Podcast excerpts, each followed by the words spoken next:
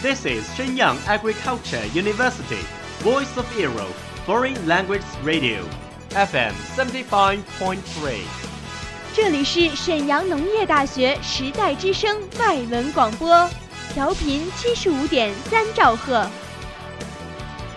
Travel around the Western world, get through your English panels, broaden your horizon. Welcome to VOE. 引领资讯潮流，掌控校园高度，用我们的精彩唤醒你的耳朵，收听最流行 V O E，愿你听。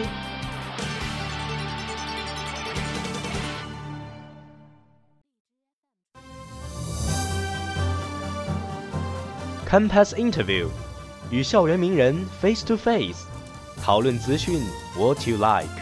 欢迎翻开《校园访谈录》。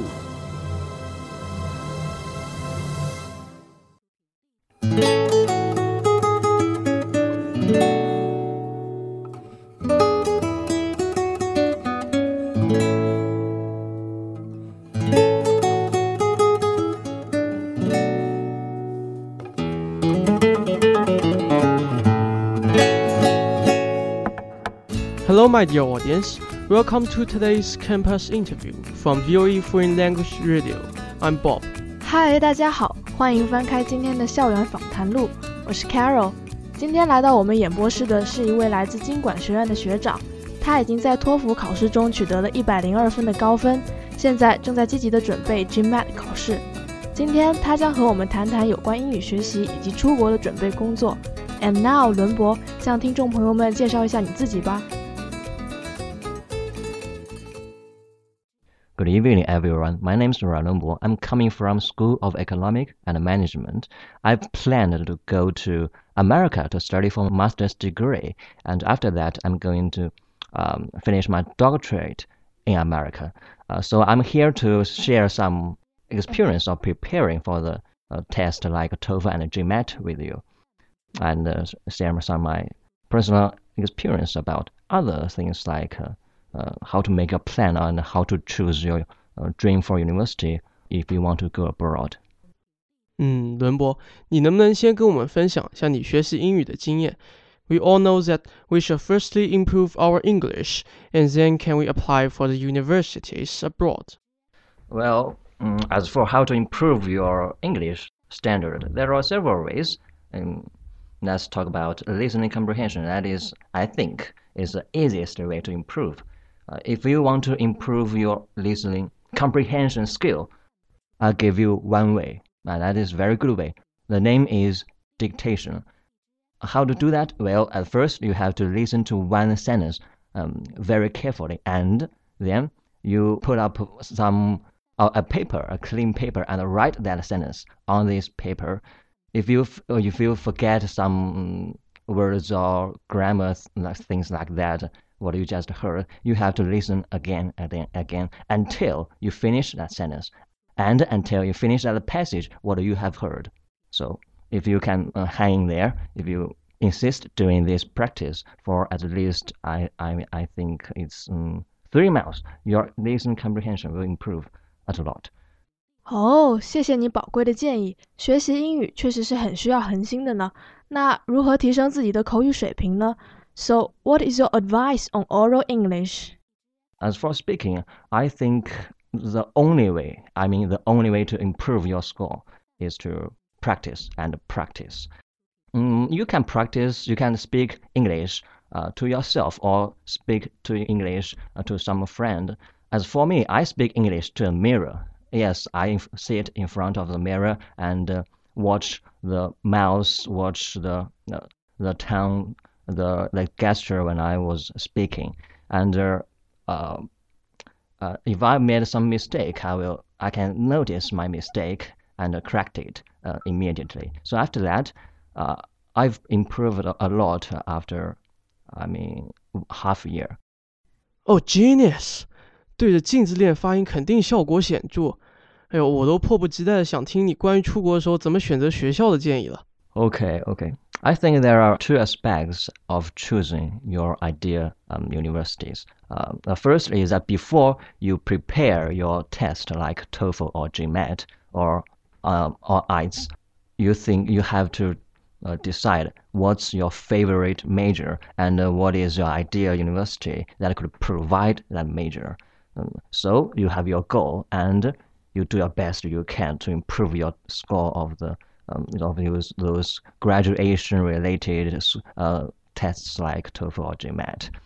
Um, the second aspect is that if you finished every test, like if you get a, a very good TOEFL score or very good um, GMAT score, so you can apply very good universities because uh, the higher the score you get, the better university you can apply to.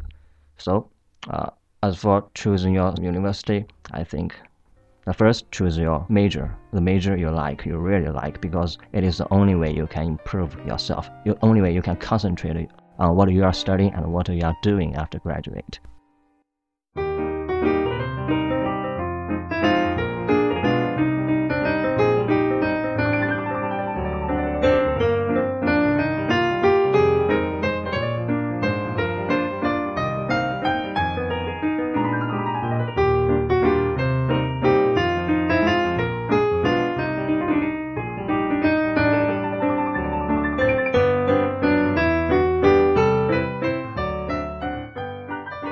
Oh, so it is extremely important to choose your favorite major. Mm, yes, but how can we get a high score in the tests like TOEFL and GMAT? How do you prepare for those tests? Actually, it is a very tough experience. Really, it's a little hard. Um, I prepared that test uh, when I was a sophomore uh, student in the spring. Yes, in the spring, in the summer. Um, so I pre I studied English, it was boring English at least eight hours, I mean 10 hours a day. Two hours used to uh, repeat some sentence and vocabulary, and two hours used to listen many things, and two hours used to practice my spoken English, and last two hours used to write passages. So I uh, repeated those daily routine of my life for at least uh, half a year until October. Uh, no, October, I mean November. I took that test. You know that test is called TOEFL, and I got 102 score in that test. So now I'm preparing for my mm, GMAT test, which dates uh, June 25 in Dalian. And uh, I think I've made a big progress now. And uh, after that test, I'm going to apply for my university by next semester when I was um, uh, a senior student. 不错不错，计划的蛮周全的嘛。GMAT 考试加油呀！And what's your plan in America? Oh, okay, this question is uh, is is great. I think. Um, I'm going to America by next year's July, and I will spend two years there to finish my master's degree in a university that I didn't I don't know yet. But I, what I know is that after I graduate from my postgraduate school, I'm going to Harvard to finish my doctorate. That is my dream. Yes, that is my dream. I will spend, you know, four to five years studying my major finance there. After I graduate from Harvard, uh, I'm about 20, 28. Yes, 28. 28了，Will you be back?